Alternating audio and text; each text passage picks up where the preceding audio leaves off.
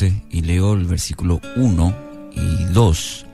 Por tanto, nosotros también, teniendo en derredor nuestro tan grande nube de testigos, despojémonos de todo peso y del pecado que nos asedia, y corramos con paciencia la carrera que tenemos por delante, puestos los ojos en Jesús, el autor y consumador de la fe, el cual por el gozo puesto delante de él sufrió la cruz, menospreciando el oprobio, y se sentó a la diestra del trono de Dios. Título para hoy, Ojos en Jesús.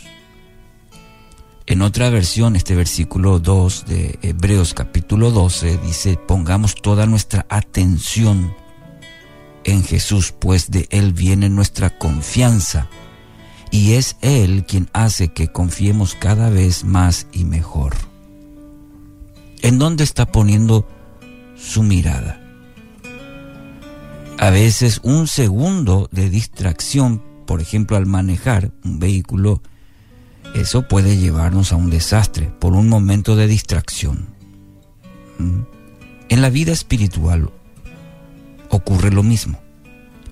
En ocasiones enfrentamos situaciones, por ejemplo, que pueden producirnos tristeza, desilusión, poca motivación, inclusive falta de fe, y podríamos enumerar muchas cosas más. Y toda esa situación consume nuestra atención, nos roba la paz, nos roba el contentamiento, el gozo que el Padre nos ofrece, nos quiere ofrecer, es decir, eh, dispone para nosotros. Pero la situación, situaciones hacen que, que robe eso. La palabra nos da la única y mejor alternativa para nuestra vida. Siempre la palabra nos va a orientar, nos va y muchas veces nos va, nos va a embretar. Esa palabra es muy interesante. Es decir, no va a haber otra, otro, otro camino. Dice el texto la palabra, ponga toda su atención en Jesús. La reina Valera dice, ponga los ojos en Jesús. Es decir, toda su atención, toda su vida, hacer el esfuerzo de poner la mirada, no distraerse, poner los ojos en Él. Usted debe hacer ese esfuerzo y fijar sus ojos, su atención en Cristo más allá de las circunstancias. ¿No tiene claro el panorama de lo que está ocurriendo en su vida? Debe ver con los ojos de la fe, ver a Jesús que está obrando a través de la situación y como dice su palabra, es para su bien. A los que aman, es para su bien, dice la palabra. Andar en el Espíritu le va a permitir escuchar su voz, ese, el Espíritu Santo lo guíe en cada paso de su vida. Y solo mediante su Espíritu podrá confiar cada vez más. Entonces esa dependencia, cercanía con el Espíritu Santo es lo que el texto de hoy nos dice. Nos va a ayudar cada vez más a conocer y a hacer solo mediante su Espíritu Santo. Efesios capítulo 3 versículos 16 y 17. El apóstol Pablo dice, pido en oración que de sus gloriosas e, e inagotables recursos, gloriosos e inagotables recursos, los fortalezca con poder en el ser interior por medio de su espíritu. Entonces, Cristo habitará en el corazón de ustedes a medida que confíen en Él.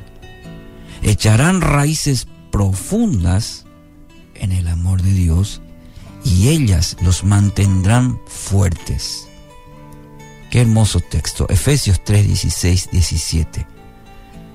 Sería bueno subrayar los verbos que encontramos en este, en este pasaje, porque nos van a desafiar nos van a animar eh, en cuanto a nuestra disposición a la acción que tenemos que, tener como cristianos. Confiar, echar raíces profundas, por ejemplo. Dios anhela habitar en usted. De hecho, Dios nos ha creado eh, alma, cuerpo y espíritu. La somos creación de Dios.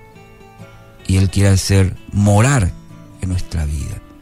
Cuando lo hace, usted eh, de Él morada, Señor y Salvador de su vida, entonces usted echa raíces profundas. Y mediante esas raíces en el amor de Dios, usted se va a mantener fuerte y firme. Solo cuando eh, Dios habita, solo cuando realmente Dios es su Señor y Salvador, usted echa raíces profundas. Así que hoy, querido oyente, experimente el amor de Dios. Experimente. Hoy es día de gracia. Puede experimentar ese amor de Dios. Él es fuente de confianza. Fije sus ojos en Él. Ponga sus ojos en Jesús y permita que Él lo guíe hacia sus planes. Y sus planes son de bien para su vida ponga sus ojos en Jesús. Que así sea.